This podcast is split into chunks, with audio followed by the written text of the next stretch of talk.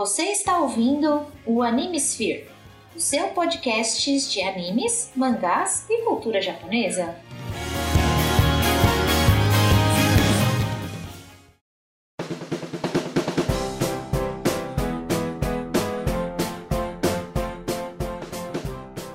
E aí, senhores, senhoritas, ouvintes do meu coração, aqui é Jorge Augusto e hoje, mais uma vez que a gente vai zerar a vida aqui com a gente. Ah, moleque! Fala galera, aqui é o Álvaro e hoje, muito obrigado, já deixo desde já, que a gente tá com uma lenda da dublagem aqui. Aqui é o Nerdmaster e, cara, eu tô mais feliz que pinto no lixo. Hoje eu tô satisfazendo um, um desejo meu de muito, muito, muito, muito, muito. mu- Não, deixa pra lá.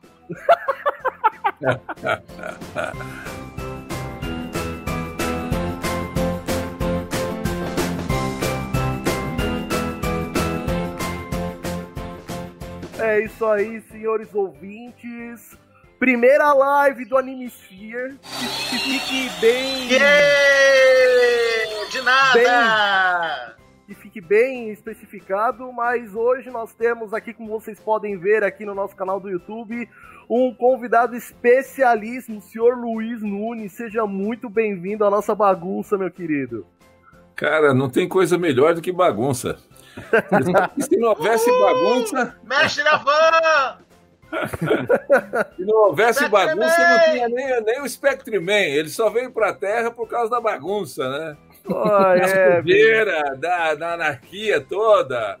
Fala, gente! E aí, pessoas? Aqui Luiz Nunes. Senhor, guarda pra vocês, tá bom? Lindo! tranquilo, Luiz. Lindo! Seguinte, esse episódio foi estre- eh, completa e total culpa do senhor Alexandre Costa, nosso ouvinte que tá aqui no chat. Muito obrigado Meu por ter, por ter sido o cara de pau que nos ajudou a trazer o Luiz aqui pra entrevista.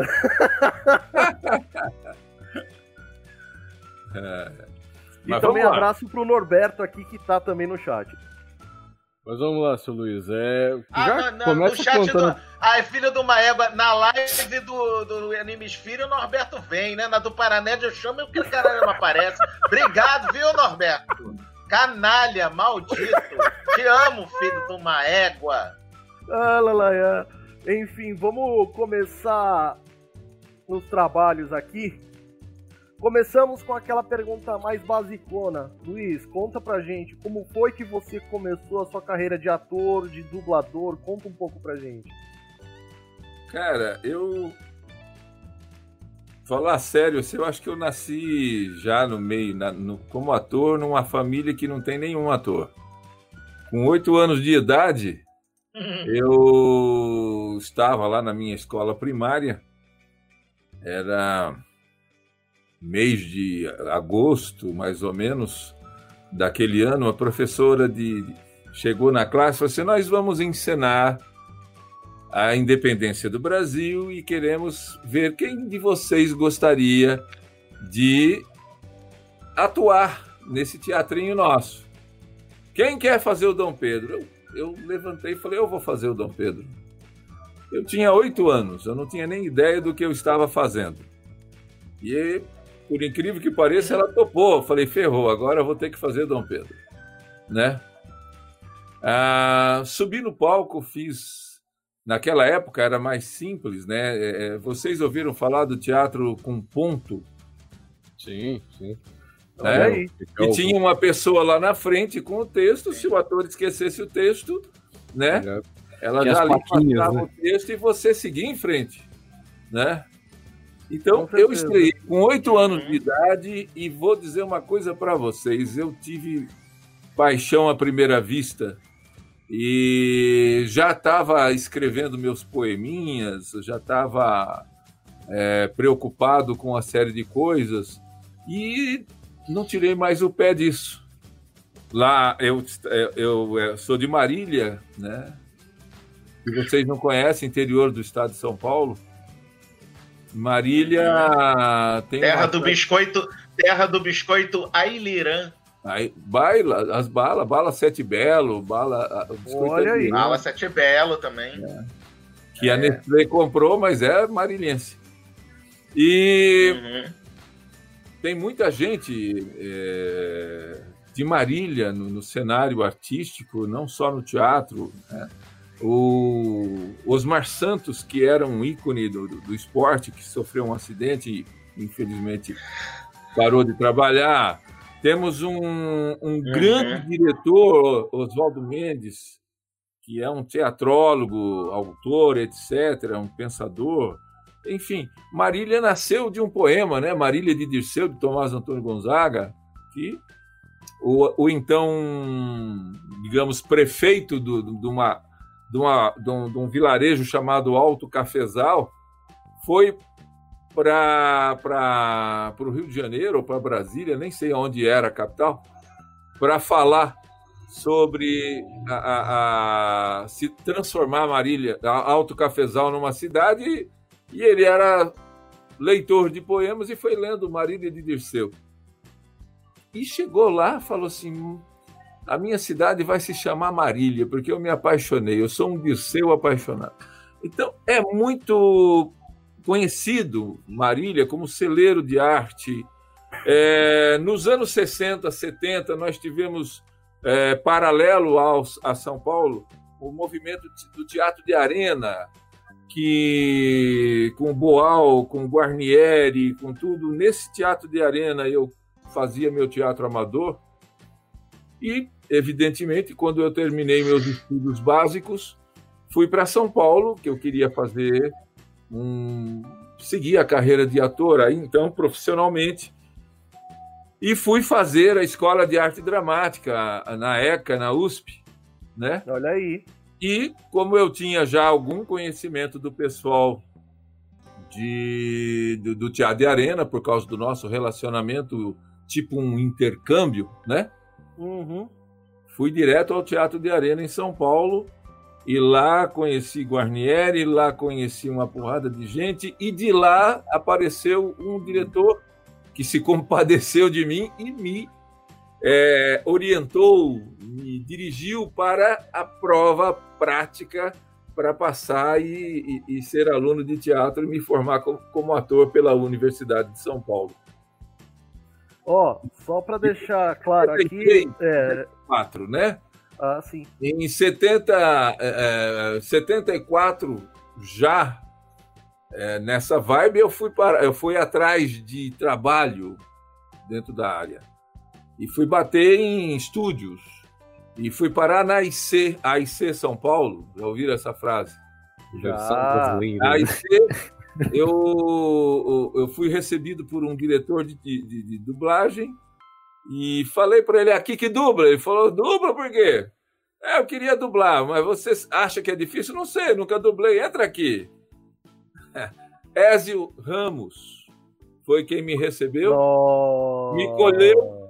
me colocou dentro do estúdio naquele mesmo instante. Na época se gravava, era uma sala de cinema, né? Porque não tinha vídeo. Uma, uma sala de projeção de cinema. E aquela.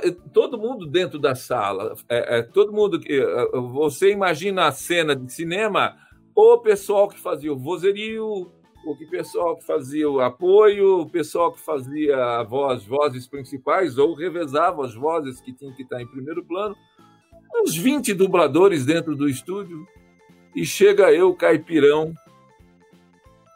pelo braço do Ézio Ramos, nada mais, nada menos que Ézio, Ramos, uma lenda da dublagem. Ele fala: Você vai fazer esse cara aqui. Era um, um filme de, de, de piratas e tinha um convés de um navio assim com 200 figurantes. Tá vendo aquele cara ali? Eu não estava vendo porra nenhuma. Tinha muita gente na tela. E aquela imagem horrível, 16 milímetros, sem qualidade nenhuma. Musga. Falei, mas qual? Aquele, aquele. Cópia, preto e branco, que tá de camisa vermelha. Todo mundo rindo, porque era preto e branco. Aí ele me passou a fala do cara, ensaiamos, eu gravei e já estreiei com uma piada, né? Porque eu tinha acabado de chegar de Marília com um sotaque nova-iorquino, né? E Ele falou: tá vendo aquele cara? Tá vendo? Quando ele aponta assim, vai começar, ah, ele aponta assim, ele fala: para frente a todo vapor. Beleza? Beleza. Ensaiamos, todo mundo, ah, que era a barulheira toda do vozerio, né? Aí, vamos gravar? Vamos gravar. Eu acho que ele, para me fazer o, o trote, vamos dizer assim, né? Eu fui ousado, eu quero dublar. E ele me botou dentro do estúdio. Nunca tinha visto um estúdio de dublagem na minha vida. Eu acho que ele deu um sinal pro pessoal, ficou todo mundo em silêncio e eu, em alto bom som, gritei: Pra frente a todo vapor!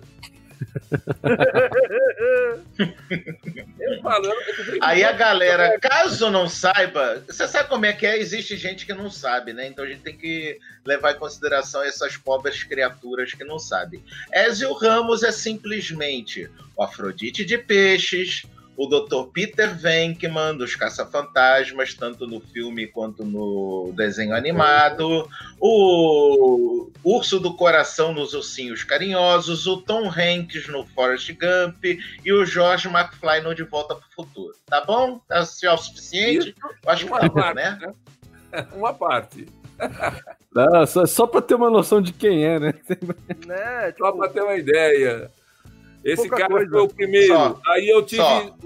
Aí eu, eu, eu, eu digo para vocês que eu agradeço a Deus todos os dias porque eu me sinto um ser abençoado. Ah, ah, ali tinha ah, insuperáveis artistas. É, é, era Oney Oder Casarré, Oney Pica-Pau, Porra, né, Gazarré, caraca. Caramba, meu. É... Marcelo Gastaldi. Marcelo Gastaldi, cara, contemporaneamente vocês conhecem, acho que ouviram falar do, do... Chaves, né? Poxa. Chaves.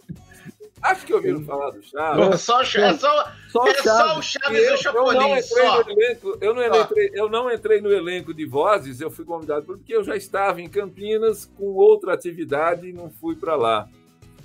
É, é, Marcelo Gastaldi foi o grande cara assim que apontou para mim e falou: Meu, eu gosto de você. Vamos, vamos trabalhar, vamos melhorar isso aí, vamos aprender.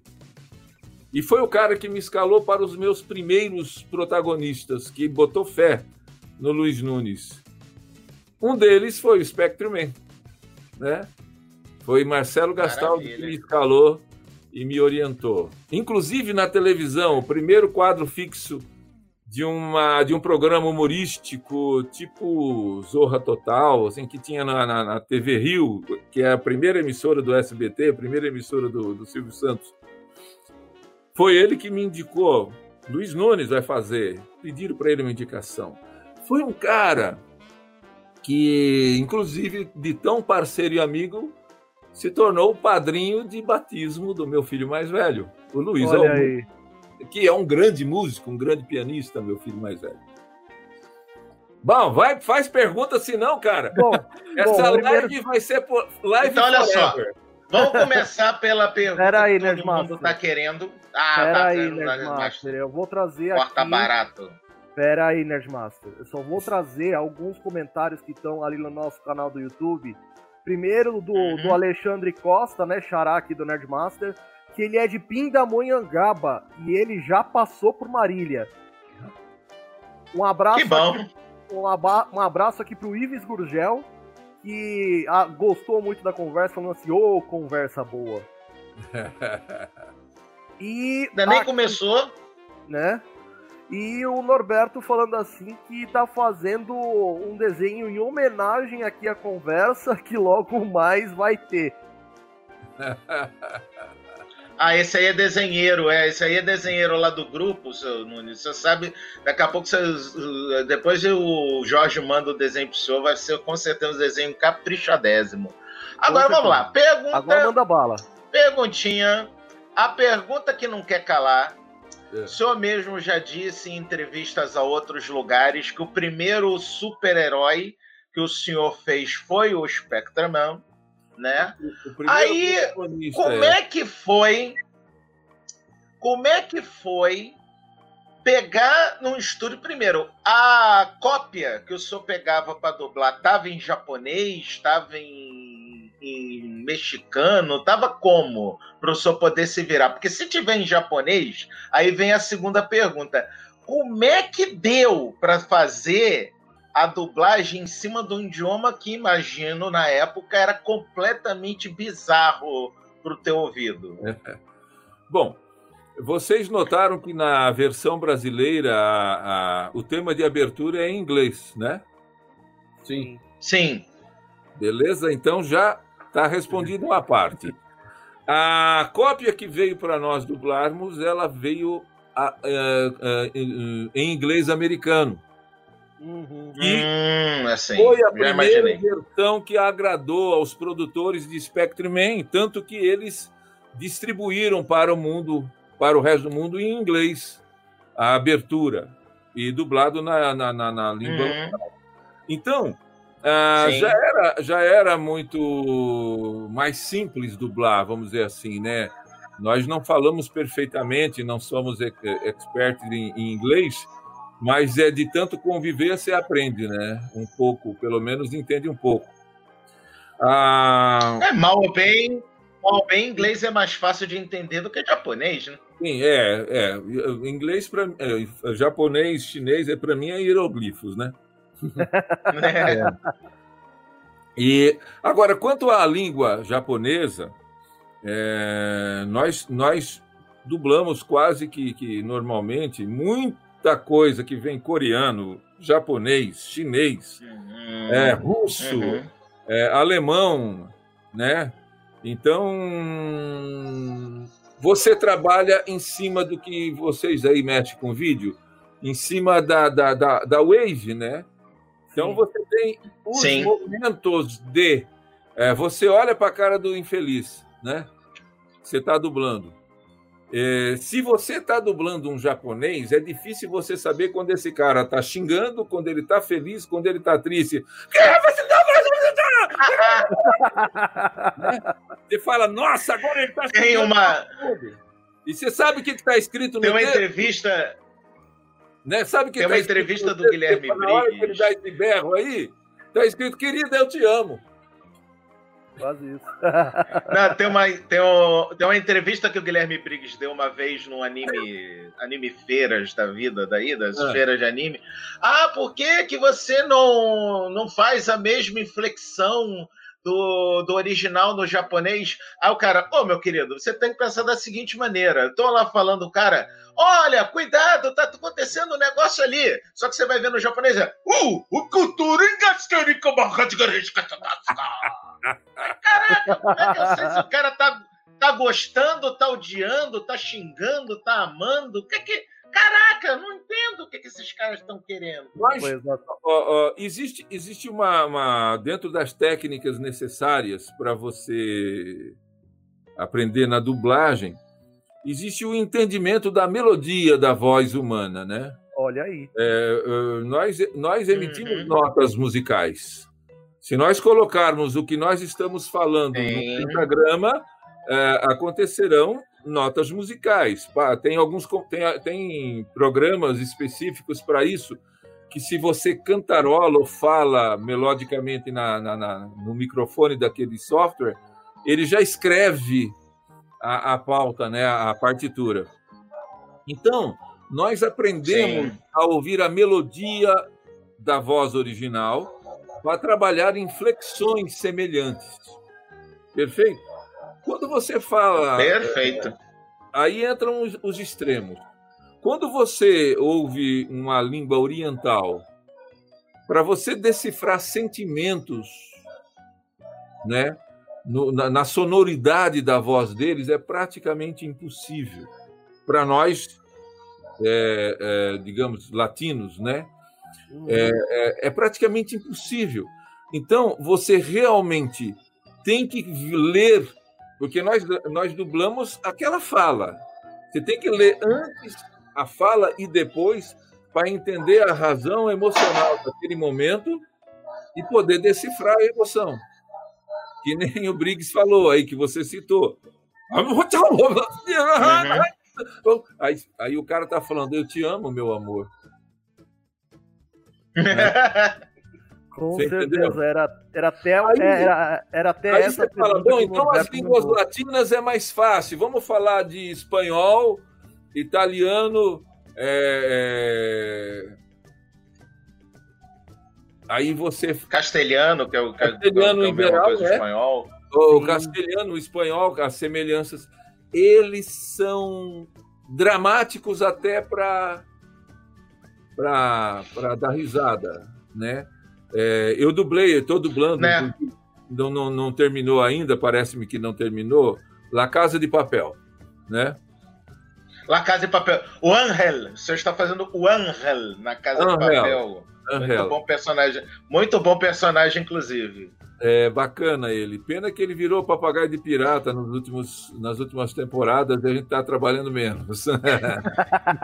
É, né? Mas, mas ainda assim é um bom personagem. É um bom personagem. Então, aí você pega a, a, a sonoridade do espanhol, castelhano, do argentino ou de outros, né?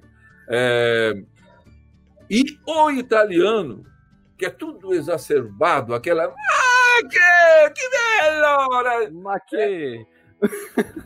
Entendeu ou não? Aí você tem que trabalhar dentro do que eu chamo de. Tem inclusive um vídeo no meu canal no YouTube, Luiz Nunes Artmaker. Link Canal no post. Né? Link no post, opa. Luiz Nunes Artmaker, meu canal no YouTube. Tenho até um, um. Um dos vídeos eu gravei entrevistando, batendo um papo com o Carlos, que é um dos. Eu chamo ele de Carlos Júnior, porque ele. ele- Carlos Dora Júnior. E é um grande. Virou meu grande amigo, meu fã, meu. E vice fãs em comum, um é fã do outro. Que na minha opinião é, da, da, da, da dublagem contemporânea é um da- uma, uma das grandes revelações de, de versão brasileira, né? Eu falo que traduzir é uma coisa, versar é outra coisa. E a parte mais importante é trazer para a cultura que você está trabalhando. Nisso, o, o Marcelo Gastaldi foi um grande mestre. Por exemplo, vocês assistindo Chaves. Aquilo é uma aula de direção e adequação de texto para a língua portuguesa, para a cultura portuguesa. É, Entendeu? A localização né, daqui. Oi? Isso, é a famosa localização, né? Que o povo tá, é, deixa mais é, abrasileirado, né? É, localização a gente costuma. É, é uma, uma, uma, uma, linguagem técnica do game. O Entendi. game a gente chama de localização de vozes. Por quê? Porque na hora que o jogador, você, o, o gamer, né, tá jogando, o software localiza qual a entrada que, en- que vai, né? Então é, é uma diferença entre a, a linguagem da, da dublagem, que é a linguagem direta. Aqui está gravado, é aquilo que vai ser assistido. É, é, é o que eu chamo, puxa, eu vou lembrar daqui a pouco. É, hum, É a nossa versão brasileira, né? é, mas eu, eu criei uma nomenclatura que está nesse vídeo que eu entrevisto o Carlos. E, e esse- isso aí é a grande, vamos dizer, o grande, a grande chave para o dublador, para a dublagem acontecer bem. Por quê? Quando nós estamos no estúdio, gente, e a tradução é um lixo, vou te contar. Fica dublador e diretor fazendo adaptação, adequação do texto. Existem coisas importantíssimas na dublagem para tornar aquilo verossímil para o público achar, né? Ter a ilusão de que, de que o ator está falando em português. Então tem coisas importantíssimas como palavras é, bilabiais. B, P, M, M, né? P, P, B. Se a, se a boca não, não bate, essas são as mais terríveis, né? Se a boca não bate junto com o fechamento da fonética da língua original, fica aquela coisa doida, né? Ah, que dublador horrível! Que dublagem de merda! Você entendeu, não? Hum. Então, Isso, inclusive, é uma dica que eu dou para os ouvintes e nossos espectadores. Como é que você reconhece uma dublagem antiga de uma dublagem mais recente? As dublagens antigas, quando um personagem falava alguma coisa terminada em you, né, eles já jogavam para o tu.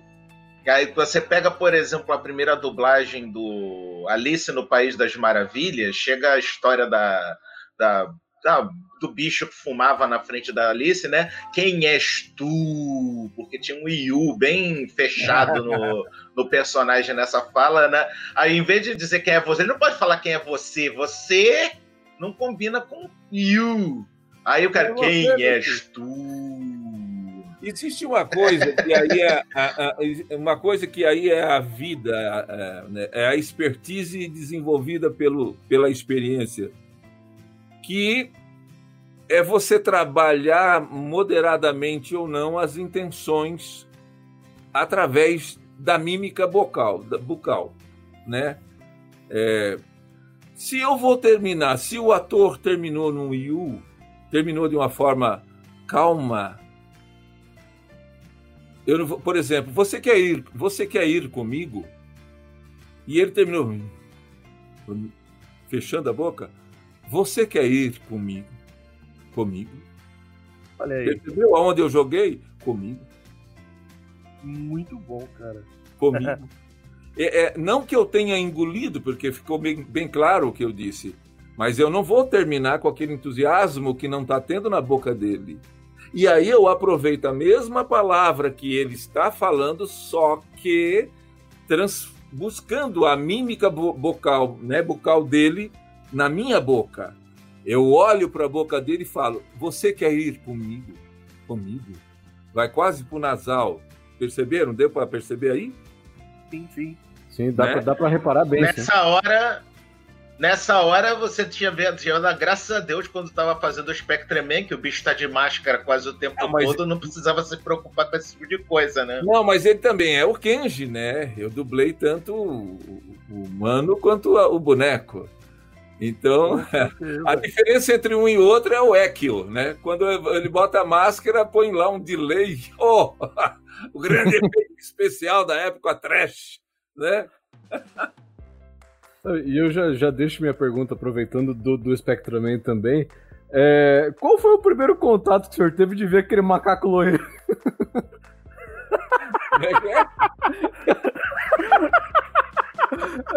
O Dr. Gore. É, a primeira impressão que o Dr. Gore, que é o personagem do Carlos Seidel, né? O nosso maravilhoso Carlos Seidel, o famosíssimo é. Seu Madruga, tal e coisa. Na época do Spectreman, ele era o Dr. Gore, que é o vilãozão, o macaco de peruca loura, que falava sempre fazendo gesto pra lá, pra cá, pra cima, pra baixo. Aí, com o seu grande dublou, amigo, cara, do também. O, o senhor dublou junto? O senhor ah, dublou junto com o Carlos ah, Sainz? Nós, nós, praticamente, praticamente nós fomos os pioneiros da dublagem no vídeo. Ah, em 78 hum. houve uma paralisação da, da dublagem brasileira e essa paralisação, que não pode ser dito que foi uma greve, mas paralisamos, uhum. né? Por que não pode dizer greve?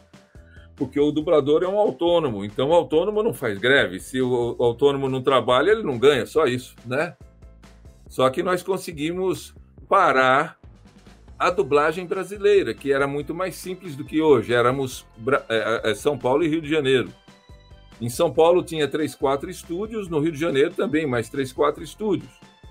É, Somando Rio de Janeiro e São Paulo, nós tínhamos 200, sei lá, profissionais. Hoje tem 500 profissionais dublando aqui.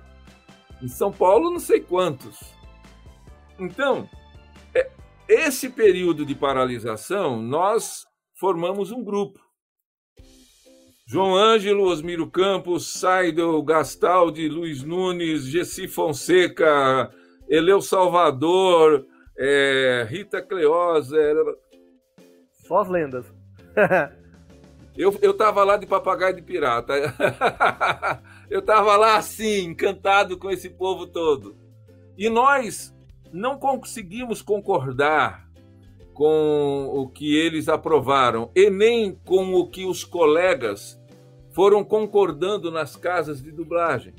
E nós, nós fundamos em São Paulo a Comarte e o pessoal do Rio eh, fundou no Rio a Combate.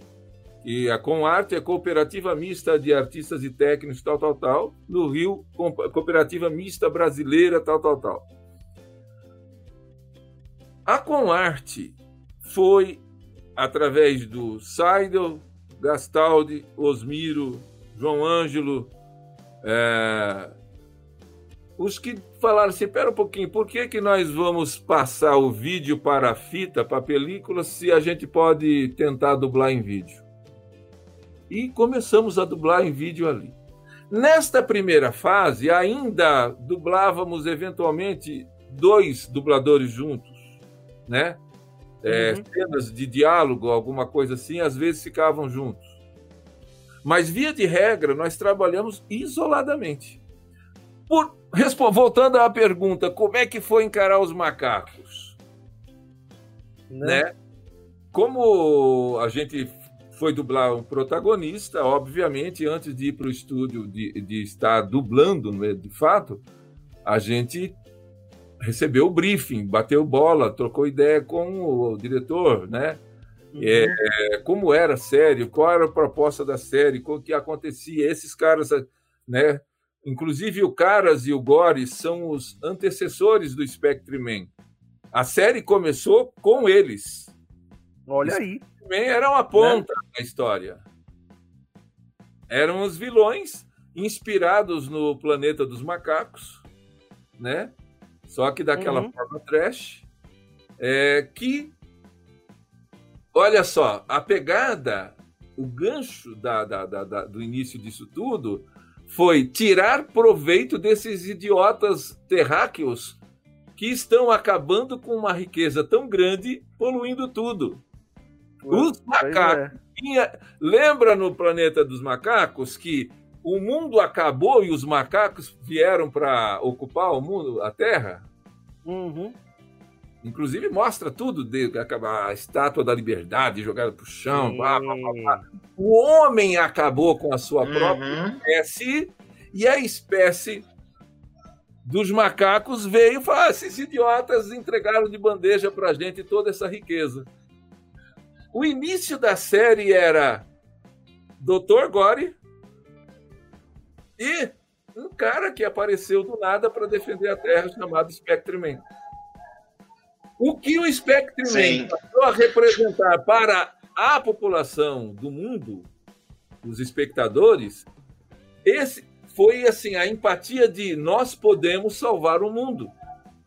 Hum. Aí eles, o público, interferiu junto aos produtores e daí surgiu a mudança, a, mudança da série Spectreman. Porque era Dr. Gore e não sei o que das quantas. Sacou? Era o Shusekan Gori, o, o, macaco espacial Gori. Macaco a série, espacial. até os primeiros 20 episódios, era, é. era focada no Dr. Gore. O Spectreman era secundário. Depois, secundário. do episódio 20 ao 40, ele passou a ser é, o Shusha Kangori é, Katai Spectraman, que é o macaco espacial Gore contra o Spectreman, e aí do 40 até o 60 e pouco, que é o final da série, passou a ser só Spectreman. tá vendo? Eu vim aqui dizer, tô aprendendo, tá vendo? Só? Não é à toa que chama Nerd Master essa porra, né? é que eu fiz. Eu fiz recentemente um episódio só sobre Spectreman, link no post, tá? Era isso, que eu, era isso, era isso que eu ia falar. Ataque de oportunidade. ah, então, o, o Nerd Master, que você tirou seu nome daí? você, é, o ano que vem, a série completa 50 anos como Spectreman. Sim. E Sim. alguns dos fãs da série e do meu trabalho estão me ajudando a compilar informações. Eu devo gravar um vídeo comemorativo dos 50 anos. Em primeira Caramba, mão anime. maravilha. Sphere. Ah, mais ou menos um mês Maneiro. atrás, já começando a navegar nessas nessas águas aí, Aham. eu botei um vídeo no, no, no YouTube, canal Luiz Nunes Artmaker. Cadê o crédito? Tá aqui, vai estar no Uhum. post, seu Luiz. Vai estar no post. Ah, eu fiz Já um tô vídeo- inscrito já, inclusive. Eu fiz Eu um também. vídeo que fala, faz um paralelo do Spectreman dos anos 70 com a pandemia que nós estamos vivendo hoje. O que eram os Uhum. monstros? Muito O bom. que eram os monstros? Os monstros, monstros eram nada mais, nada menos do que a poluição agindo contra o homem. Só que, metaforicamente, Sim. o autor criou um formato de monstro de uma coisa que nós sofremos e somos é, é, é, é, massacrados por uma coisa invisível. A diferença é que ele botou uma capa em cima dessa bactéria e que hoje, invisivelmente, a gente não, consegue ver. Mas a série surgiu exatamente pelo mesmo motivo que nós estamos vivendo a pandemia do Covid-19. Nossa, Sim, Puta bom com paralelo, hein? certeza. Curti. Ah, teve um fã, eu, não, eu já pensei nisso, até escrevi no texto de abertura do, do, do- do vídeo, de apresentação do vídeo. Teve um fã que falou: Eu sempre achei que o Spectreman era uma figura simbólica do Cristo enviado na Terra para salvar a humanidade. Falei, que coisa doida, mas é verdade. De onde veio? O cara veio lá da nebula é, para cá, vai lá salvar aquele povo. Foi o que ele fez, não foi? Foi. Foi o que ele fez. Eu só não digo assim, temerário, dizer é o Cristo, né? Não, é uma Não, é, metáfora. é- é uma, é uma metáfora muito boa, realmente. É uma metáfora interessante. Como a Realmente. toda é uma metáfora interessante. Não, é, tem, Sim, né? é temerário, inclusive, se eu falar de Jesus Cristo na presença aqui do Álvaro, porque afinal de contas ele é o nosso Jesus. É, Ô, Álvaro, eu sou cristão, eu, sou- eu inclusive estudei no seminário né, quando- lá nos meus 11, an- an- 11, 12 anos de idade, fui expulso, não sei porquê, mas eu estudei. Não sei o que aconteceu. Eu faço um pouco de música, então eu toco na minha comunidade, uma capela aqui, bem na rua que eu moro aqui, Jardim Amazonas, aqui em Campinas. Ah, não pode dar endereço, senão eu tô ferrado. A Capela de São Francisco, que São Francisco, para mim, é uma referência de ser humano, do que significa as pessoas se desprenderem do egoísmo e pensar no próximo. Com né? certeza.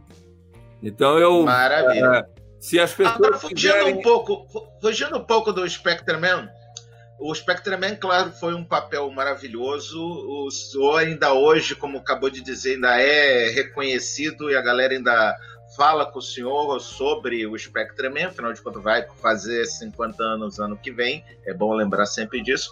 Mas eu quero lembrar um outro personagem maravilhoso que o senhor fez numa animação chamada Fly, o Pequeno Guerreiro, que o senhor fazia lá o Mestre Avan, Do original Dragon Quest. do original Dragon Que- Quest. O senhor lembra dessa época? Não.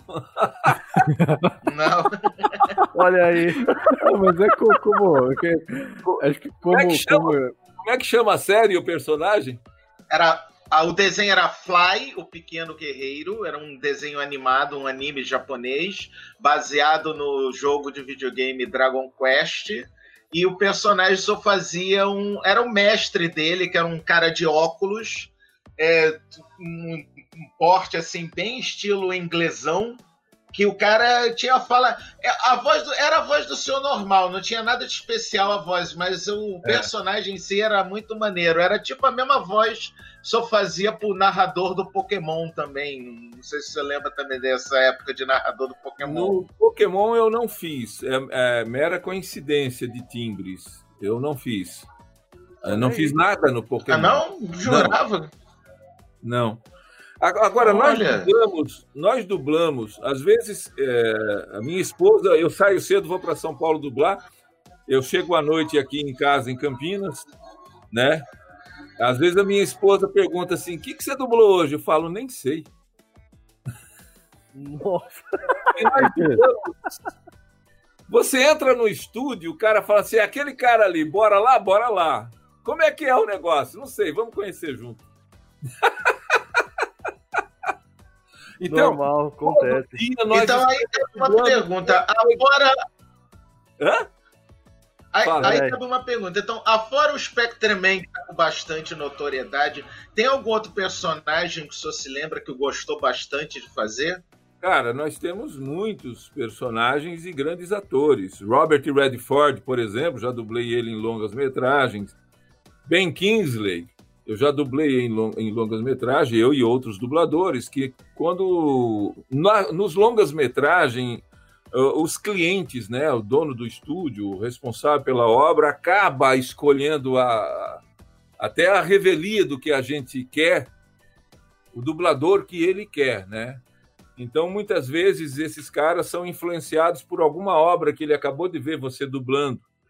É, os estúdios para os quais nós gravamos é, mandam é, é samples né, das nossas vozes de uma obra X para um determinado produtor, para um determinado cliente, dizendo: Olha, eu tenho essa voz, essa voz, essa voz. Então eu acabei dublando muitos atores fantásticos. Não sei se a nova geração vai lembrar de Peter O'Toole, por exemplo. É, Peter O'Toole fez, é, se consagrou em Hollywood na época de Charleston Heston, papapá, 60. É, ele foi o Lawrence da Arábia, né? Que na uhum. época na época, o Luiz Nunes era um novato, como ia dublar um cara desse? Mas o cara envelheceu e caiu de bandeja na minha mão por causa de alguns timbres que a gente faz para determinados, como você falou esse mestre aí, que você trabalha uma voz mais, né, conselheira, mais tranquila, e aí você vai é, transitando em timbres e é a sua própria voz, mas você transita em timbres, em regiões Existe muito estudo de técnica respiratória, de postura de voz, etc., para se conseguir fazer. Ô, Jorge. Oi. Jorge, você não sabe como é que eu não estou me segurando para gritar que nem uma garotinha aqui agora. então, ah, ah, vamos falar de seriados mais contemporâneos. Transformers, Cyberpunk. O Drácula. Não, cara, o Drácula da Netflix o Maluco, Drácula... o que, que foi o Drácula da Netflix, cara? Que personagem maravilhoso, tá falando, né? cara. Né? Isso. Do Castlevania, sim, da Netflix.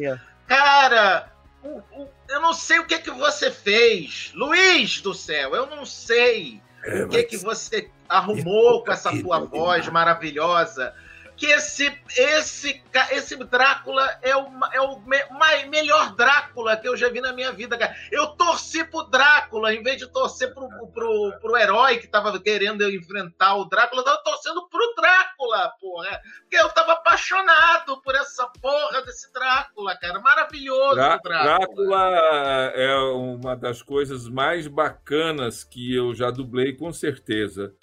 E ah, na hora que você me interrompeu, eu ia falar, por exemplo, de, um, de uma série consagradíssima que é Transformers, né? E, e Transformers, e Transformers ele, ele, ele tem temporadas de nomes diferentes, Sim. né? É como se, é, é, embora tenha temporadas da mesma, da mesma, vamos dizer, do mesmo núcleo, né? Eu fui convidado a dublar o Megatron, né? Na Transformers Cyberverse. Cara, Muito o que é bom. é dublar um, um, um, anime com, com empatia? Com o cara tem uma transição assim comportamental de aparente bondade para demolidor, assim, em, em segundos, que você sai de eu não gostaria de estar aqui. Por que você fez isso? Sabe? Fui pro céu e voltei agora. E toda vez que ele é atingido por algo que o espectador pensa que destruiu ele, eu próprio dublando, falei, ferrou, perdi meu personagem. Ele sempre tem um. Não! Que ele foi atingido por uma bomba atômica, aí os pedaços se juntam e ele está de novo no próximo episódio. Né? Bem por aí. Então, são. É, é, é, vamos falar, por exemplo, de um ator chamado Tony Shalhoub. Tony Shalhoub, ele Tony Shalhoub. foi Bom. consagrado fazendo o, o, o, o- Como é que chama? Aquele era um detetive que tinha toque? O, o... Monk. Monk. Monk. Eu, eu, por exemplo, eu fiz um curta-metragem que um, um personagem, como ator, o personagem tinha, eh, tinha síndrome do toque, e Monk, a série, foi uma das minhas fontes de inspiração aí. perceber Uhum. como que age o cara que tem toque, né? E de repente tô no estúdio assim, me chega o, o, o, o- o diretor master lá, fala assim, Nunes, eu quero fazer um teste em off com você. Pegamos um seriado aí baseado nos anos 50, clássico, mas tem um ator que já foi dublado, só que neste seriado a pegada dele é tão outra. Puxa vida, vou dizer publicamente uma coisa aqui. Que o, o, o, o, dono da obra quer conhecer uma outra alternativa, porque a pegada do Monk era uma coisa leve. Nesse ele imprime o humor de forma sarcástica e gostosa, como se estivesse falando assim, ah, vai tomar no cu, tudo bem? Você põe lá na hora depois, faz, vai tomar tá. Né? Não tem bom. problema, não, pode deixar. Pra quem tem, pra quem tem o Amazon Prime, é uma das obras mais incríveis que eu já dublei e eu conheci na minha vida. 46 anos como dublador, 58 anos como ator. Eu tenho 66, comecei a atuar com 8. Foi a, é a melhor Novíssimo ainda. É a melhor coisa, a melhor obra que eu já dublei na minha vida. Por isso que eu me tornei fã do, do tradutor, que é o Carlos, que é o mesmo que traduz o Drácula do Castlevania. Nossa senhora. O seriado se chama A, Mar- A Maravilhosa Senhorita Maisel, The Marvelous Mrs. Mrs. Maisel. Cara, que personagem fantástico, que personagem e que ator. Eu brinco assim que quando você dubla um reality desses fúteis, né? É, Aham. mulheres é, que cozinham, mulheres que lá, e você, eu falo assim, é, é, é, dublar um desses realities é mais ou menos como improvisar uma canção, né? Quando você pega, um- pega uma obra dessa, cara, eu digo que aí você tem maestro, partitura e você executa aquilo com. Você olha para a cara do ator, ele te rege. É bem por aí. Cê, cê- cê- eu du- dublar um Robert Redford, um Ben Kingsley, gente, você olha para o rosto dele, para o brilho do olhar dele, ele te rege. Você caminha com ele. É uma puta responsa você assinar embaixo da dublagem de, um- de um- de uma série dessa, de um personagem como este. Mas que bom que você atingiu a maturidade para merecer esse convite e dublar esse cara. Porque, cara, é divino. Você faz, você. a- a- a- não digo que é mais fácil, que se torna mais fácil, mas para quem entende a alma humana, como nós atores temos que entender, quando você olha para a cara dele e fala: Meu, aqui veio a emoção. Entendeu? Aqui É, veio é. a pegada.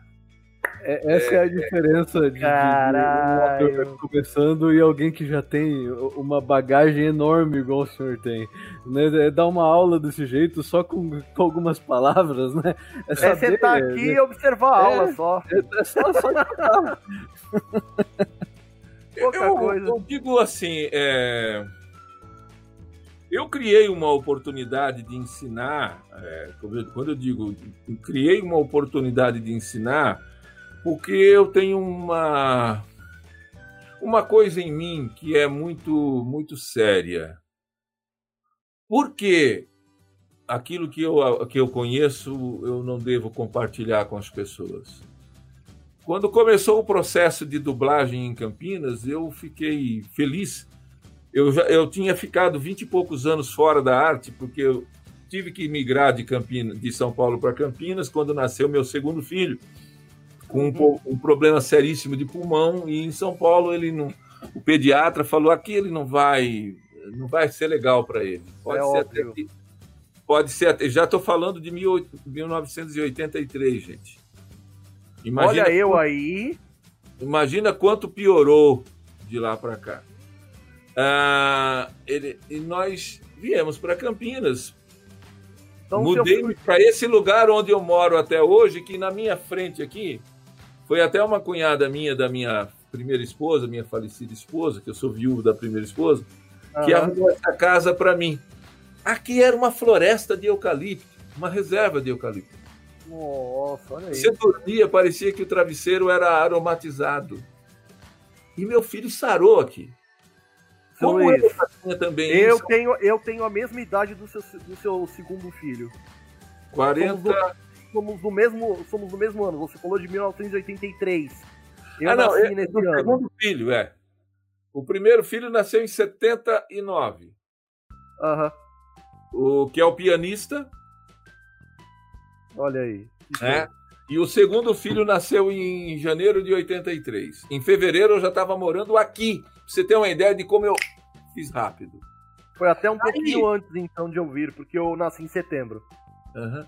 Então, o fato de eu me deslocar para cá, você vai sendo lembrado menos, né? Você vai ficando por aqui. As pessoas, ah, ele tá lá, vamos escalar outro. Aí você vai, pá, pá, pá, pá, pá, pá. Eu dublei ainda algum bom tempo, até que um dia na, na rodovia dos Bandeirantes, fazendo loucura de não dormir direito, porque pegava aí e voltava eu cochilei no volante e quase capotei meu carro na rodovia dos Bandeirantes. Ela, ele morreu no guarda-reio, assim, ó. O que tinha depois do guarda-reio? Aonde eles colocam guarda-reio na rodovia? Do lado de hum. precipício. Olha aí. E meu carro morreu no guarda-reio, foi arrastando até parar. Putz. Aí eu falei, chega. Eu já tinha a proposta de trabalho aqui, já estava, inclusive, fazendo rádio aqui. E falei, para, chega. E, e voltei quando? Em 2005, não sei se chegou a notícia para vocês, mas o mundo inteiro focou a nossa região aqui. Começou em Paulínia o maior polo cinematográfico da história da, do cinema nacional. Olha aí. Maior que Veracruz, que Atlântida, até a Globo Filmes vinha filmar aqui. Então, 2005 marcou a minha volta para a arte. Que eu fui para lá, fui fazer os cursos, e lá, numa oficina de cinema, um rapaz que se tornou um grande amigo olhou para mim assim: Você dublou o Spectre Man? Eu falei: Não lembro, quem é Spectre Man? Ele falou: Cara, tem um site, tem até sua fotografia lá, porra. o Infan TV, vocês já ouviram falar do Infan TV? Infan TV por é alto, é por alto. É um não é, não é, é um que tem vários sites juntos, é um é uma espécie de portal. É um portal de. Tipo é um portal de séries antigas, desenhos antigos, ah, coisa da década de 80 e 70. De cada série. E tem uhum. a do Spectre Man. Eu cheguei em casa, cheguei em casa, entrei na internet e falei: caramba! Ele simplesmente falou para mim: você não tem ideia do que significa Spectreman, a sua voz associada a uma legião de pessoas que enxergam o Spectreman como um grande herói devido a esse carisma de ter compaixão dos seres humanos, de, de, de, de, de. era um samaritano, né? Sim, sim. Seu Luiz, vamos lá. Eu tenho mais duas perguntas aqui mandadas pelo pessoal do, do, do chat no, no canal do YouTube. A primeira veio do Norberto. É, se você tem alguma técnica para poder mudar o tom de voz de um personagem para outro, ou normalmente você faz o mesmo tom, ou coisa do gênero, como é que funciona? De jeito nenhum, cara. Você já está ouvindo a voz do homem aqui conversando com a gente, tem, já tem quase uma hora. Agora, seu Nunes, só de brincadeira, faz um pouquinho do Drácula. Só um pouquinho do Drácula. Eu acho que hoje nós poderemos atacar. Se não for por ela, eu poderia fazer tudo o que você precisa. Mas eu preciso salvá-la porque a minha mulher é uma cientista e não uma bruxa. Cara, então, como é que tu não, como é que tu se, meu, meu querido, como é que tu não se apaixona por um homem desse, meu filho? Porra, velho. Aí, aí, aí, tem, aí tem um. Aí tem, aí tem um seriado que. Ah, esqueci o nome do ator, mas, gente, eu, dou, eu falei de oportunidade de ensinar as pessoas. O meu canal é uma oportunidade de passar tudo que eu sei, inclusive técnica de voz. Tá? Ah, que o personagem ah, rapaz, ah, o que, que você quer aqui? Não, não me enche o saco. Você tá querendo o quê? Ah, por favor. eu não quero saber disso, não. Um exercício que tem lá, o vídeo gravado. Agora. É foi criada a voz do Barney. É, é um exercício de respiração que você vem lá de baixo, da base do abdômen, antes do pulmão, jogando para cima a respiração. Ei, ei, ei, Fred, você vai para casa hoje.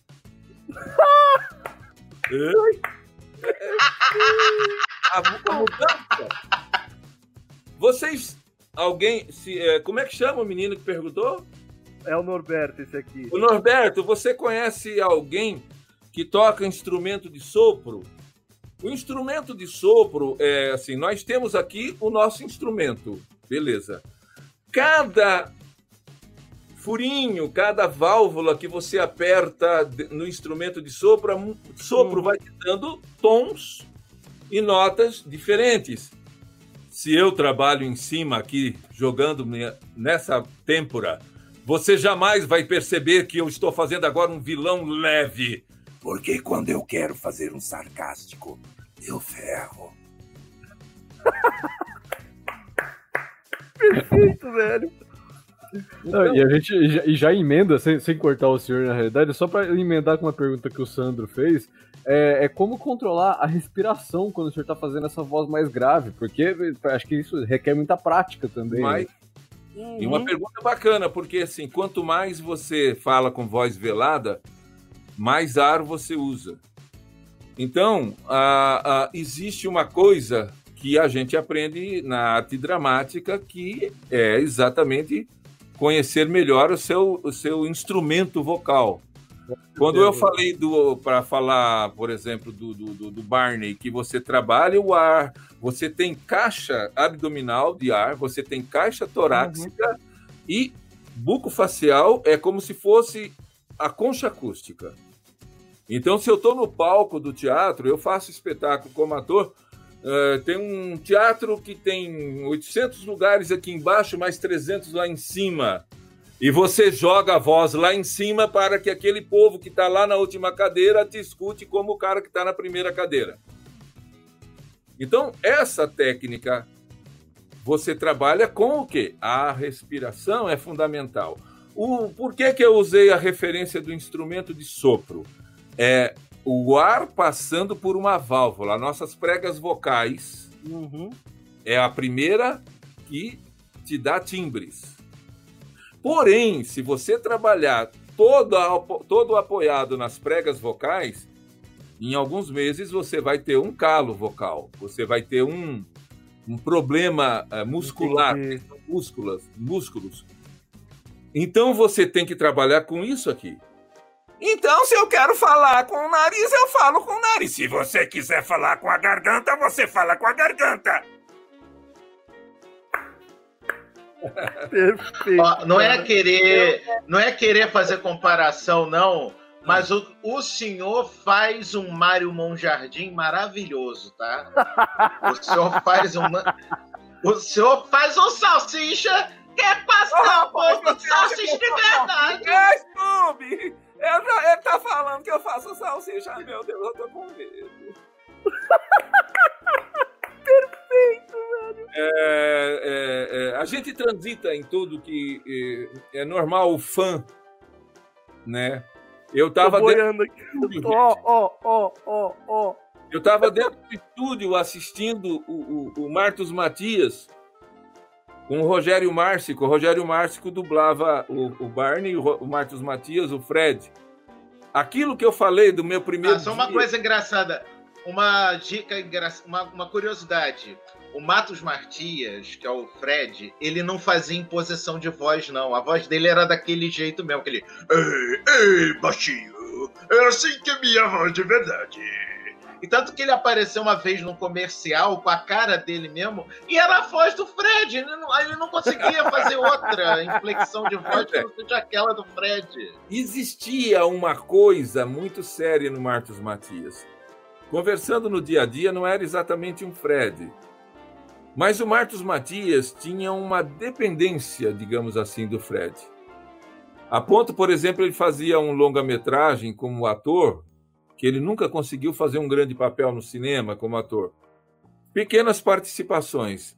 É, é, é uma lenda urbana, uma lenda bacana, não é um desrespeito ao mito, ao grande colega que me foi, né? Mas, por exemplo, um dia ele foi na van premiere de um filme que ele fez uma pontinha de dois minutos, né? Uhum. Sentou-se lá na primeira fileira, porque os atores chegavam antes para a van premiere, aquela coisa, e o público vinha depois para ocupar os lugares. E ele já tinha assistido. Quando ele viu que ele ia entrar na tela, ele ficou em pé de frente para o público, acendeu o isqueiro e falou: Yamadamadu! Para todos saberem que aquele cara lá era ele, o Martins Matias. Muito bom! Então, é um folclore muito grande. É uma pessoa que nos ensinou, sobretudo dentro do estúdio, o caráter da humildade. Que, como todos os meios, a vaidade é muito forte, a vaidade prevalece. Às vezes as pessoas fazem a maldade sem até perceber por isso. Porque uhum. você fica acanhado quando a pessoa cresce na sua frente. Com Imagina certeza. um Lobato chegando de Marília e encontra lá na porta da AIC um sujeito assim. Eu encontrei o Ézio que falou: Cara, vem cá, bora lá, cara. Ele foi pra minha cara. Aí eu entro no estúdio, tá lá o, o, o Oney. E eu fui pro microfone e o Oney ficou lá atrás. E eu nunca tinha visto aquela porra na minha frente. Eu não sabia nem quem era Ézio, quem era Oney, quem era. O Oney, casa... O Oney Casarré, para quem não lembra, ele era aquele corintiano no, na escolinha do professor Raimundo. É. Além de ser a primeira voz do pica-pau de todos os tempos, antes do Garcia Júnior, era o Oney Casarré. E muitos outros personagens, cara. Muito, tem muito. Tudo quanto é coadjuvante de desenho animado antigo, tu podia ter certeza. Ou era o Oney ou era o Older. Era um dos dois Casarré. Ou era o Oney ou era o Older. Bom, mais Não. uma pergunta aqui vinda do é. chat. É, o, o, Alexandre Costa, de novo ele, vamos lá. Ele perguntou aqui para você como você vê a nova geração de dublagem hoje em dia. Eu falei agora há pouco, é bom a gente ilustra as coisas, que eu fiquei vinte e poucos anos fora, né? Uhum. Nos anos 90 e a primeira fase dos anos 2000, ah, surgiu a grande onda dos animes. O que aconteceu? Consagrou uma porrada de gente que eu não conhecia, até porque eu sou um cara assim um pouquinho mais tradicional, assisto coisas um pouco mais live action, uhum. é, né? E muito pouco fico assim empolgado, vamos dizer assim. Eu sei que pode, posso estar merecendo umas pedradas aí da legião, mas existe uma coisa que é o desprendimento, que é a liberdade criativa da, da criança, que traz uma espontaneidade. O, o, você falou do pica-pau do Oney. Eu estava dentro do estúdio da, da, da, da AIC, não sei se já era o primeiro ano da BKS, quando o Garcia Júnior fez o teste para o pica-pau para substituir o Oney. Aham. né? Que o Oney estava televisão, começou a mudar um pouco as coisas. E eu era um dos candidatos a fazer o teste do pica-pau. E o Garcia Júnior, filho do diretor Garcia Neto, foi para o estúdio fazer o teste com o pai dirigindo ele. E ficou aquele, ah, tá vendo? É, o cara. Ó, O nepotismo, né? Assim, mas não. É exatamente aí que entra a resposta para a pergunta. A criança, para determinadas coisas, tem uma disponibilidade tamanha, sem frescura, sem preconceito, sem medo de fazer, que traz naturalidade. É. Nessa fase que eu falei dos animes, surgiram 300 talentos fantásticos que foram construindo carreira e abrindo portas para uma coisa que não tinha antigamente. Era mais o adulto que fazia voz de criança, mulheres fazendo menininhos, menininhas e tal, do que propriamente crianças fazendo crianças, até pela dificuldade em si. Olha aí, ó, tá, a mamãe tá passando aí atrás. Mamãe! Minha mãe aqui chegando. Fazendo parte da live também. Mamãe! é! Olha só, Ela, pra quem, tem, dúvida- pra quem tem dúvida entre qual, qual pica-pau é qual, o pica-pau da perna grossa, o pica-pau biruta, era o Oney Casarré. É o que Já- chamam de. É o que Já chamam de aquele pica-pau de Polaina. É, o pica-pau de Polônia, o pica-pau maluco, é, o pica-pau biruta, o psiski, psiski, psiski, psiski, é, eu vou ver o doutor, é, esse é o Oney. É, é, Já é. o pica-pau do tipo Babeiro de Sevilha, que é um pica-pau mais moderninho um pouquinho, já é o Garcia Júnior. É, é. E, voltando à resposta, aí começou a se abrir esse leque, a exemplo do Garcia Júnior, para testar crianças de verdade. Hoje nós temos, por exemplo, eu, eu dirigi um projeto aqui em Campinas que eu fui obrigado a trabalhar com crianças de verdade. O cliente proibiu o uso de ator profissional imitando voz de criança Caramba. para que a criança desse a inflexão infantil dela sem nós preconceitualizarmos, querendo que ela faça direitinho, entendeu? Entendi. Óbvio que deu um trampo danado, né? Até você conseguir que a criança sincronizasse, etc, etc, mas sem perder o lado dela. Eu conheço vários colegas dessa depois dessa minha volta à, à, à, à dublagem que surgiram nesta, nesse período e que se tornaram diretores e bons diretores de, de dublagem e que usam essa vibe. Em São Paulo tem um estúdio, por exemplo, que tem um departamento para, para crianças. E ali eles dublam essas sériezinhas que nós vemos aí na, na, na, para criancinhas, de bonequinhos, papapá, papá. A maioria do elenco é, são crianças lançadas e que se tornam jovem, a nova geração, talentosíssimos, Com certeza. com outra visão.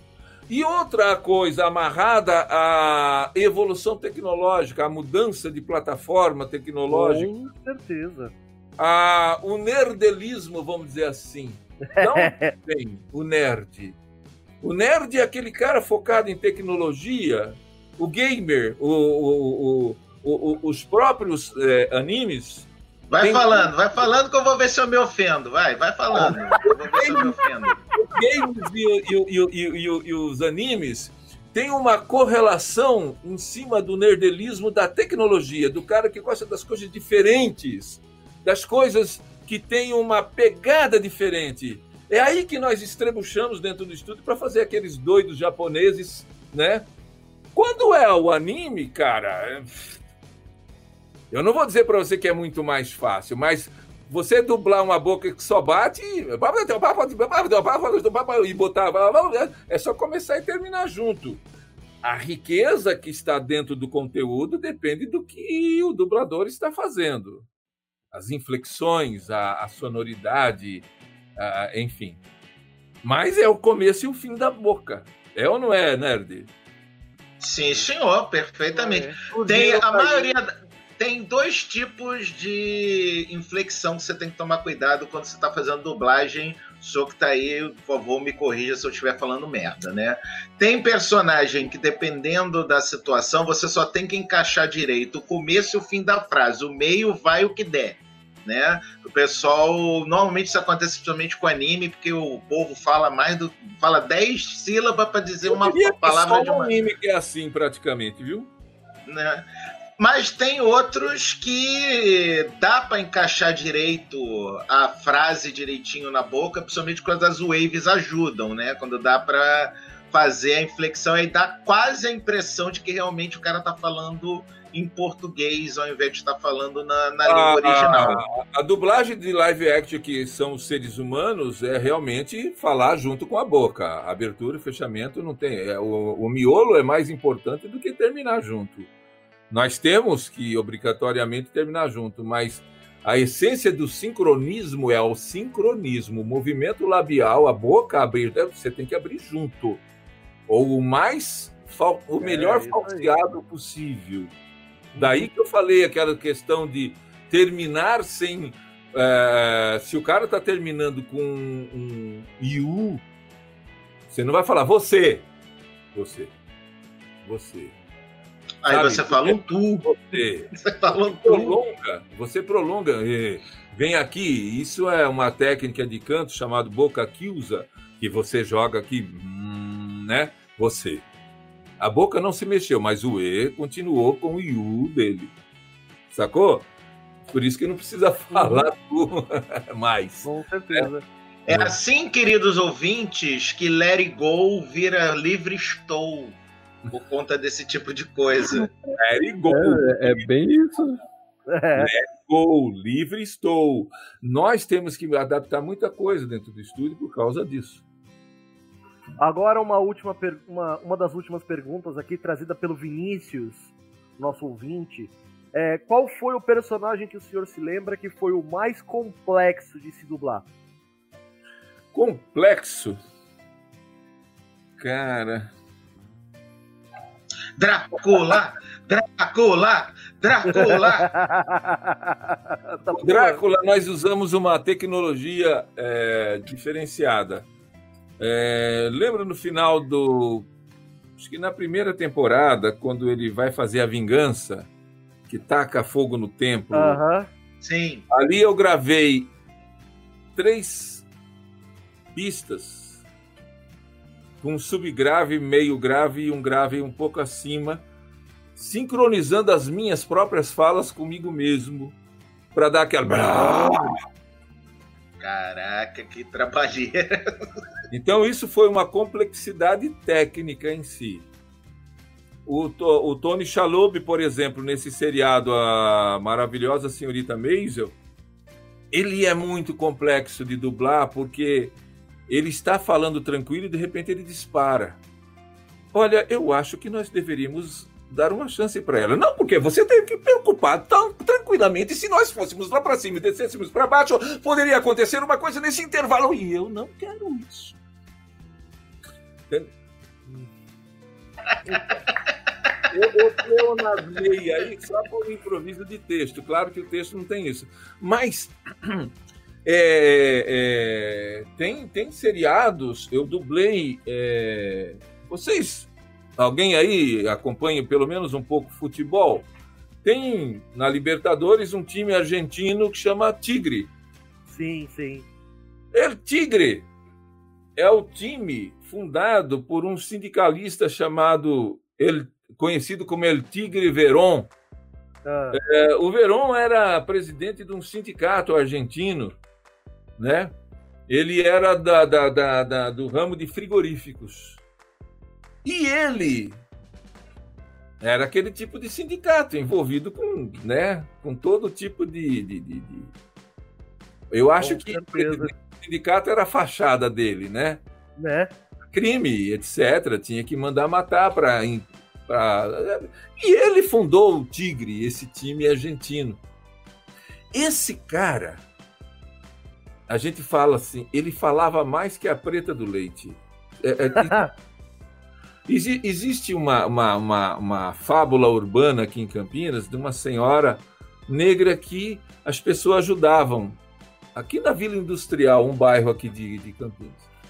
Ajudavam, ela ia na porta da pessoa para pegar um leite, para levar para as crianças dela. As pessoas doavam para ajudá-la. Então, a, a, Preta do Leite, quando ela chegava para falar como vai, ela contava a vida toda dela enquanto esperava a pessoa entregar o leite para ela. Então, fala muito mais do que a Preta do Leite. Os anéis são 20 segundos. Cada anel, cada entrada, que é o que divide o tempo para contar o que nós vamos ganhar, em uma hora você tem que fazer pelo menos 20 anéis, né? É uma hora de dublagem. Às vezes, um, esses 20 segundos tem. E aí, como vai? Às vezes tem. Aham. E aí, entra um Tigre Veron que fala 20 segundos. Você sabe o que é texto de 20 segundos falado às vezes sem respirar? É, eu faço uma ideia. A gente fez um. A gente faz um especial, pelo menos uma vez por ano, para poder fazer o nosso aniversário, que é um, um áudio conto que a gente faz a respeito disso. E quando eu coloco fala demais para alguém, eu vejo alguém tendo dificuldades na hora de respirar, na hora de mandar o personagem. Então, a gente tem um pouquinho, um pouquinho só de experiência nisso, pelo menos um pouquinho. É isso aí. Então, colega, a, a, os, os, personagens com maior dificuldade são realmente personagens muito mais de live action que nos nos obriga a falar sem parar. E muitas vezes eles falam, você já depois faz um teste aí de pegar um texto e falar 10, 15 segundos só numa última, na primeira golfada de ar. Você, como eu disse, né, você puxa o ar que vai até lá o splinter, né? De lá de baixo até a cabeça carregado de ar e começa a falar. Entendeu? Entendi. E não é só falar, é interpretar, dar nuances, as inflexões, etc. Esses são Sem os que dão mais dificuldade. Comédia, como eu citei o Tony Shalhoub. Personagens comediantes, de comediantes bons principalmente, são difíceis. São personagens que. que... Eu estou vendo aqui o, o chat as pessoas perguntando os personagens, eu sou um cara muito que fiquei de certa forma bem conhecido como um que tem uma fácil interpretação cômica, né? Então, algumas vezes eu sou escalado para determinados papéis porque eu trabalho bem a veia cômica sem perder a naturalidade. Isso né? se percebe facilmente. o Racket é um seriado que está num canal aí que eu não sei o nome, que é um seriado que cada, cada, cada temporada eles fazem uma paródia. Por exemplo, a primeira temporada foi Lost, né? Eles são, se perdem, caem dentro de avião numa ilha e, se, e ficam perdidos, abandonados numa ilha. E, e, e, o meu personagem, cara, é de um humor. Tem uma passagem que está lá é, você sabe jogar xadrez? É claro que eu sei jogar xadrez. Não é xadrez, é xadrez. É claro que é xadrez. Por que é, que é xadrez? Porque você fica relax quando você ganha. então você ter esse comportamento, trabalhando do grave para o agudo, com a natureza, isso é complexo. Ah, né? sim. É a vida que ensina a gente a fazer essas coisas. Nesse aspecto, eu tive uma grande escola que foi o meu, meu compadre Marcelo Gastaldi, que tem uma veia cômica fantástica e me ensinou muito a trabalhar isso. Obrigado, okay. Também fazendo o Chapolin e o Chaves, cara, quem, se o cara não tiver uma boa veia cômica, ele não consegue, ah, né? Porque cara, não, peraí. O... Não é só, não é só o maluco Chapolin do Chapolin do Chaves, cara, o cara não, mas esse, isso aí era, era epítofe da, da, da, maluquice, cara. Porque o, o cara tinha que fazer num, num programa voz de criança, no outro aquele super-herói maluco do Chapolin, cara. É, é completamente insano fazer um, esses dois é. personagens. É. Com certeza. Bom, eu sei que o papo tá bom, tá maravilhoso. Eu tô amando de paixão, mas infelizmente tem que ter uma hora de que a gente tem que terminar. Então, então para dar continuidade. Ah... Para dar continuidade, eu convido vocês, convido o pessoal que está nos vendo, ouvindo, assistindo, aí no Luiz Nunes Artmaker, no YouTube. Muitas dessas desses personagens. Já tô inscrito.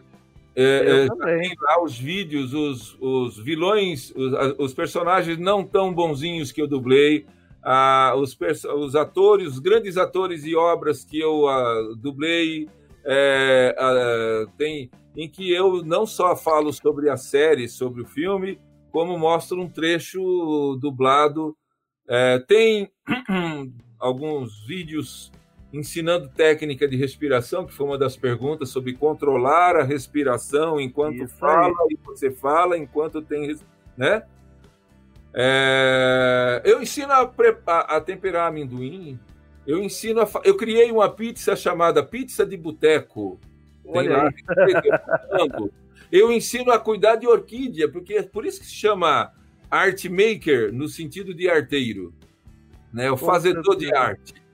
Eu, eu, eu customizei uma máquina de costura, fiz uma mesinha para minha área de, de, da varanda aqui de trás, customizo um, um, uma panela de, de, de, barro antiga e fiz uma floreira para suculentas que está lá, tem mostra tudo isso aí.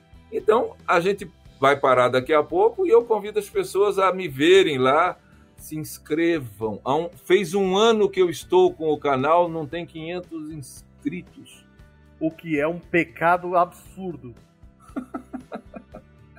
Vai lá. Enfim, Se inscreva, como é que é? Ó? Inscreve, toca o sininho, manda beijo, é, manda cortesia. Se precisar, fala em off comigo para saber qual é a minha conta bancária, onde mandar os etc. É isso aí, ó. Aqui você curte, compartilha, se inscreve, marca o sininho.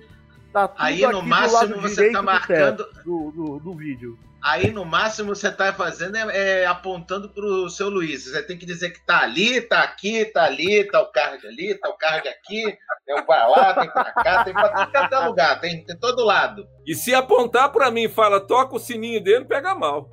Não, é, não, bota o sininho aqui, ó. O sininho tá aqui, ó. ó o sininho. Sininho, sininho tá aqui. Ah, lá, lá, é. Bom, é que, é que o, a ordem dos vídeos tá igual a da minha tela, então eu posso fazer pra cá, tem que ser pra cá, né? Porque assim fica melhor. Gente, que legal. Meu, eu, eu, eu, fico feliz, eu fico feliz e, e é, é, é sempre uma oportunidade, gente, compartilhar é, um pouco do que a gente sabe. Eu agradeço vocês, tá? É Stream Yard, é isso? StreamYard, isso, exato. StreamYard. StreamYard é o que a gente é o, é o programa que a gente está usando para fazer essa gravação. Na verdade, o canal é o Animesphere, Animesphere. Animesphere. Que é o podcast desse barbado ali. É que é o podcast do Barbudo ali, que trata a respeito de animes, por isso que a gente falou animes. principalmente do Drácula e do Spectreman. Exato, animes, mangás, cultura japonesa em geral e também a gente tem um, um respeito gigantesco por todo mundo que trabalha com a voz, trazendo, emprestando a sua voz aos nossos personagens favoritos. Oh, só para fechar, lembrei de uma obra que eu dublei, acho que concomitante ali na época do Spectre Man, que é, eu e o Seidel éramos dois parceiros de distante, né? A gente fez muito protagonista juntos, né? Dividimos muito o, o, a estante ali trabalhando. O Roddy Rocket, se alguém, eu fiz o Roddy Rocket e ele era meu amigo, que eu não lembro o nome mas era mais ou menos assim como um Dom Quixote e o Sancho Panza, os, os dois jovenzinhos. Eu fiz um garoto, eu tinha 25 anos, já fiz um garoto de 12 anos. O Rod Rock era um garoto de uns 12 anos, por aí, um adolescentezinho, né? Se alguém conseguir descobrir alguma cena dublada por mim que eu nunca vi, eu não consigo achar sequer uma, a não ser uma, um desenho, uma figurinha que a, a o, o Júnior é o técnico que me ajuda na, na, na, nas edições do, do, do, do, canal, achou uma figurinha com a cara do, do Roddy Rocket, que está lá na numa homenagem que ele fez para mim. Mas se alguém conseguir localizar algum vídeo, por uhum. favor, avisa os parceiros aí que cheguem em mim, né? Com certeza. Bom, de resto, ah, Jabá já foi muito bem feito, então ah, tá aqui, vai estar tá no post do, do, do, episódio quando for lançado no podcast. O canal do, do seu Luiz aí, que, que é simplesmente show de bola. É um pecado ele ter menos de mil inscritos, então por favor se inscrevam. então, assim, eu já trago os, os jabás de alguns dos nossos membros, como por exemplo, Álvaro. Fala Oi. um pouco lá do, do Fatal Error, já que o Vini tá aqui no chat também. o Vini tá ali também. A gente tá lá no Fatal Error. Estamos com dois podcasts, na realidade, né? O, o Fatal Error e o Nada Confidencial, que é sobre. De, é um podcast de entrevistas. E o Fatal Error ali é um, um, podcast de cultura pop em geral também. A gente fala de bastante coisa. Estamos gravando sobre tudo aí. Com certeza. E aí, o Nerd Master com todos os podcasts lá do portal Paranerdia. Por favor, Nerdmaster. Então é aquilo, em primeiro lugar, obrigado, seu Luiz, por nos abrilhantar com suas histórias maravilhosas da dublagem foi literalmente uma aula pra gente. E querido ouvinte daqui do Animesphere, se você quiser ver outra coisa que não seja anime, você não vai lá no Paranerdia, porque também tem muita coisa de anime lá. Mas falando sério, se você quiser saber da cultura nerd em geral, e a opinião desta criatura que vos fala. Eu sou Alexandre Nerdmaster, dono, sócio, próprio otário e responsável pelo paranerdia.com.br, o podcast para nerds e o Jorge, inclusive, já tá para editar um episódio em que ele participou, em que a gente falou sobre uma das maiores obras cinematográficas da história mundial, Street Fighter: A Última Batalha com Raul Julia e Jean-Claude Van Damme. Pela madrugada.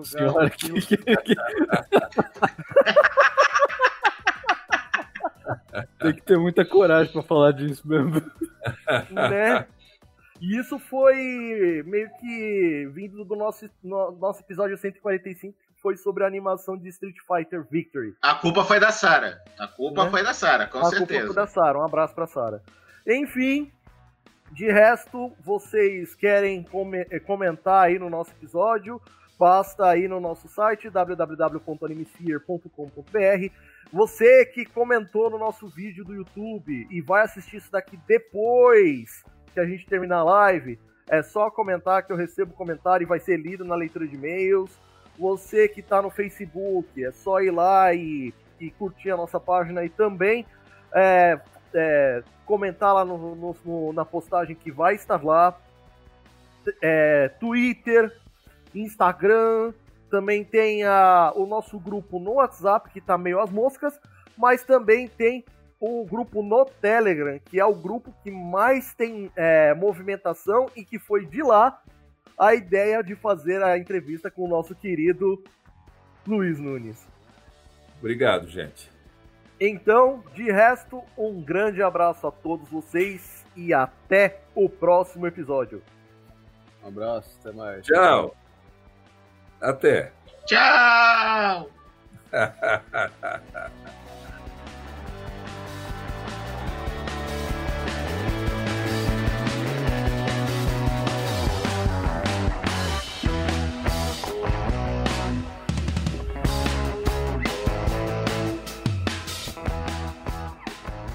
Este episódio foi editado por Firefalcons Editions, que você encontra em firefalcon.com.br.